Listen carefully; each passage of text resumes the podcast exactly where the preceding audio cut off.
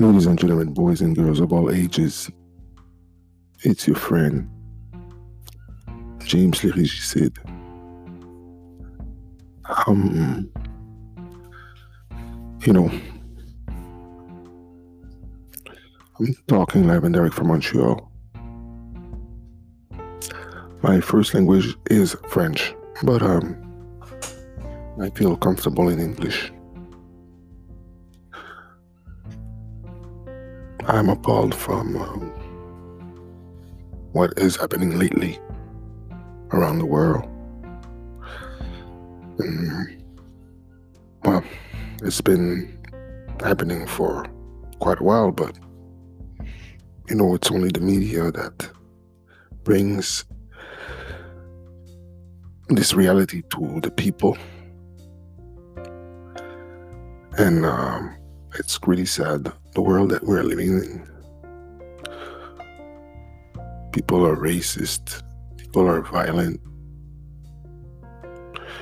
Makes me wonder if people don't sometimes stop and look at themselves and their action and you know the things that they are they are saying the things that they stand for makes no sense. It's totally inconceivable that some human being would want to live on top of someone else's head and would consider that this is the way life should be lived. Ladies and gentlemen, boys and girls of all ages, I would like you for one second, you know, to consider that life ain't safe for nobody because the way it's shaking right now, I can see on TV, I can see declarations like people are calling for race war, a different type of race war. Some are coming from Los Angeles, from Chicago, others from different places um, around the world. I mean, around the United States, and especially in the South, and now in Tulsa, the city of Tulsa, where there was a massacre 100 years ago, 99 years ago. Trump would want to go there and do a rally. And uh, this is totally provocation.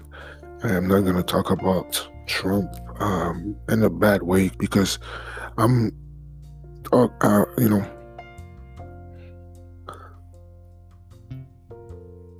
this is totally my my remarks and my commentary. I'm taking no uh, side when it's when we're talking about politics. I could do it, but with the next election, I will not do it now. And uh, I think this is totally racist from Trump, but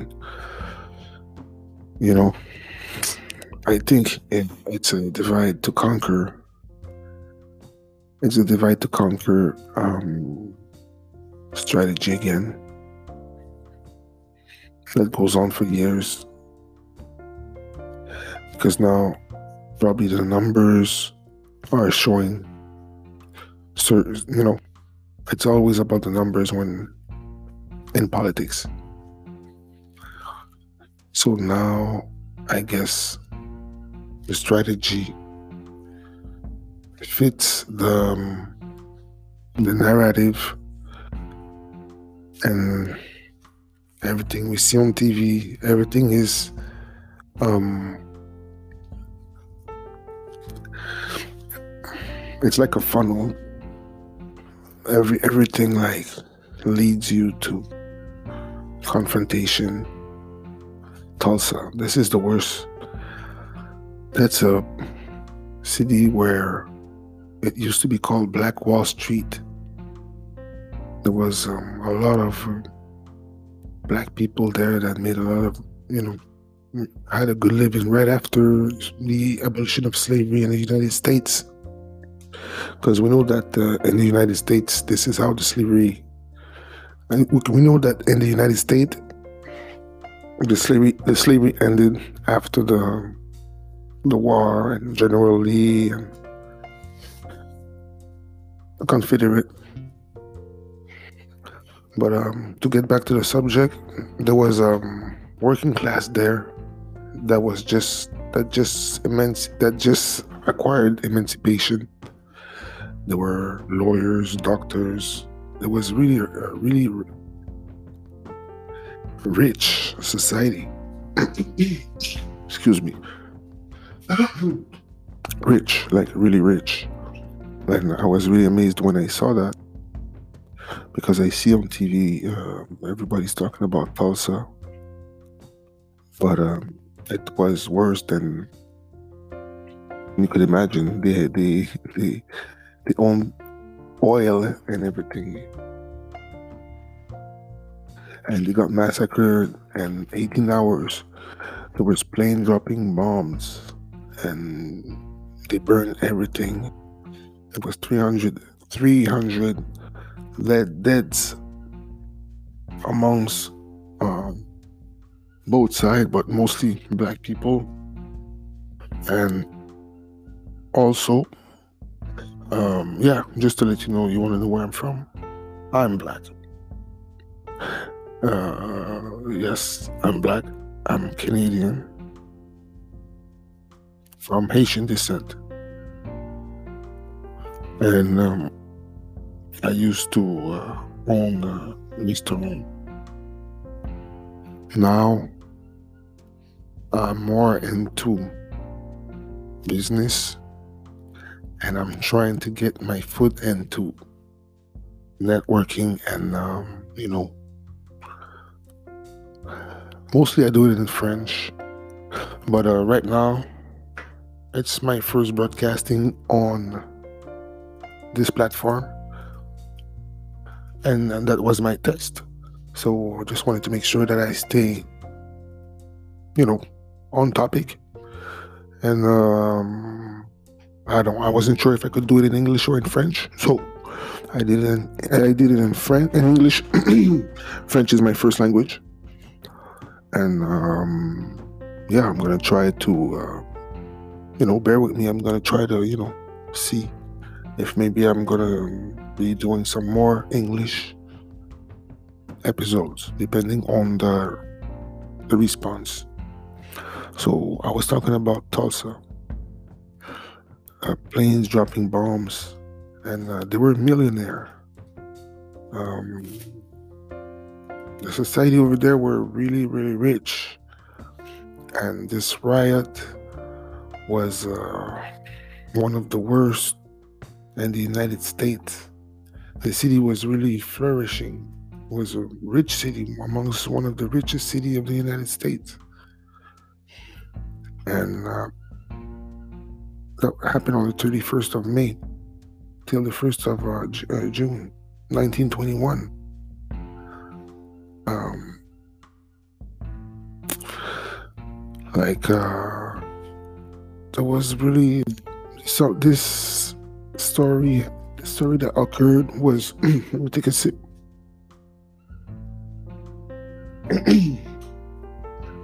yeah, and um, that that story that occurred right after the war was uh, one of the most uh, prosper, one of the the richest, the wealthiest city, and uh, white people, the white population called this area on the north of the railroad, they called it, you know, it was at Frisco, they call it uh, Little Africa. The success um, brought Booker T. Washington. Um, uh, brought him there, and uh,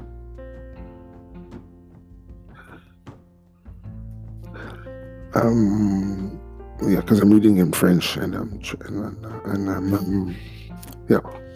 So uh, yeah, I just started to read because I just noticed that I want to give you exactly the number of exactly you know because the National Association for the Advancement of the Colored People, the NAACP Association, um, um, I have sorry, I have uh, they wanted to. Uh, support the Atlanta um, deal, but there was um, there was a little uh, um, um, confrontation uh, with the KKK. But uh, anyway, the, it's the KKK, you know, and today it's still going on and on. We could see that the police is infiltrated by the KKK, and I think the FBI could easily do an investigation. And, you know, forbid the, the police forces uh, to go use the, um, you know, dark web and stuff like that, Tor, the Tor network, and investigate on every police to make sure that they're not related to any um, extremist or nationalist cell and then that's one of the, the things that they should do and expel any cops that had any, that ever shot on someone where nebulous um, situation where the situation wasn't really clear or and I think that should be point blank. I, I think that I think that as soon as somebody shoot a policeman uses his gun, he should be out the police automatically for you know because it's uh, something that is unusual. It should be unusual to use your your your gun, and if you do, it should be damaged. Your brain should be like um, you should be under some test. You know what I'm saying? Some you know you should take a break. Like I, I know they do that. They should like definitely not go back to work because shooting on someone is not uh, something it's something traumatizing. You cannot just shoot anyone and forget about it. You don't want to just go on with your with your job you know? So i think i, think that's also they should have um, you know that cam that body cam is really important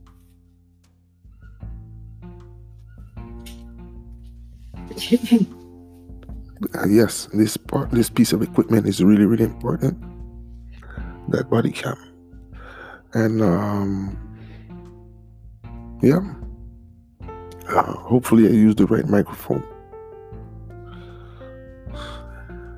And uh, yeah, also they should make sure if someone comes from, if someone was ever in the army, if you ever was deployed on, in foreign territory for like soldiers shouldn't be in uh, cops because it's not the same. They should be maybe the PT, the uh, ostro PT.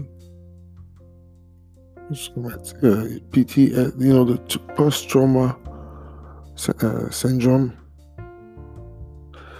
um, could be in them, and they could be happy triggers, you know, trigger happy.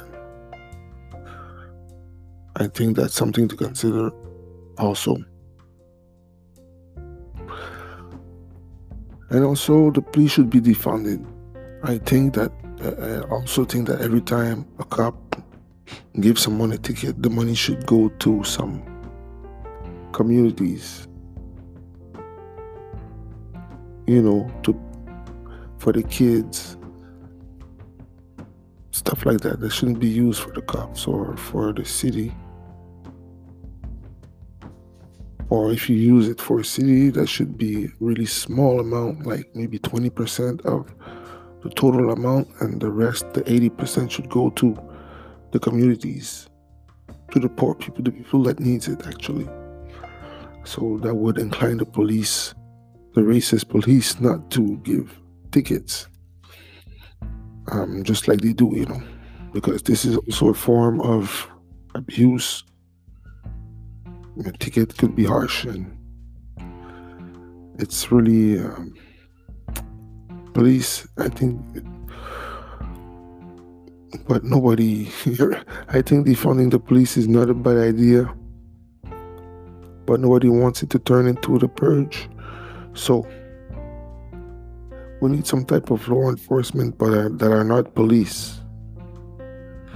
So i don't know what should what could be the the best. I have no idea what you guys think should be the best solution for this but but uh the you know the reason i already told you what i think about the police so you know they don't they don't need that much policemen. There's no there's too many of them. You know i think the police should be um like the percentage should be related to the number of crime that are committed in the city. Like they shouldn't have no cops like they have time to bother people around. Should be busy all the time. Should show be so busy that they don't have time to come bother your kids. So this is what I think about the police. Why they have to kill black people all the time. I don't know if you have ever put yourself in this situation.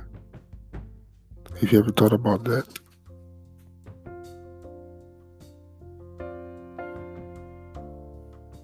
But the way people die, it's, it's incredible. It's unhuman.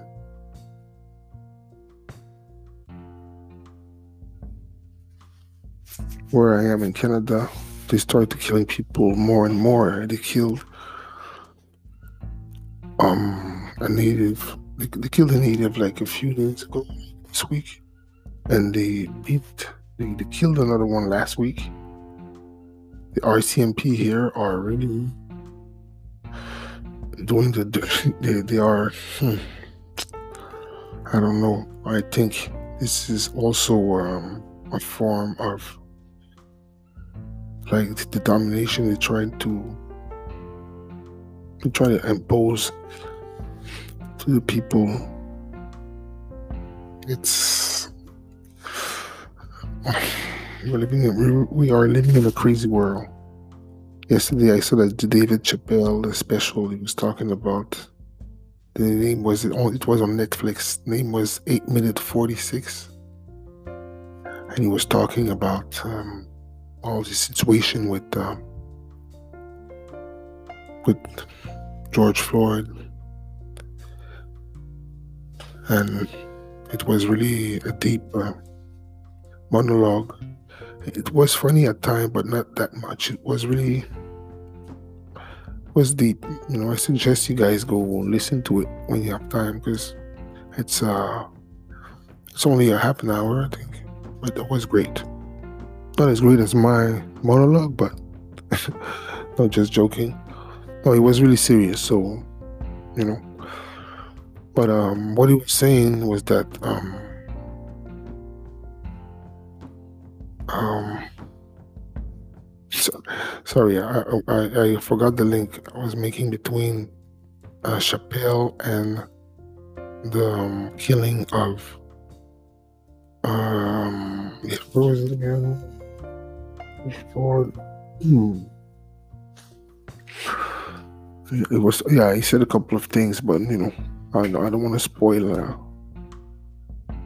don't want to spoil, you know, his uh, monologue. But you know, that was pretty deep. They talk about it. They talk about it everywhere.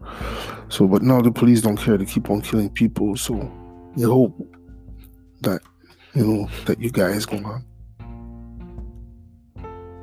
you know, what I'm saying, go on the street and show them that you're never gonna give up because they're not giving up killing us. So this needs to stop. So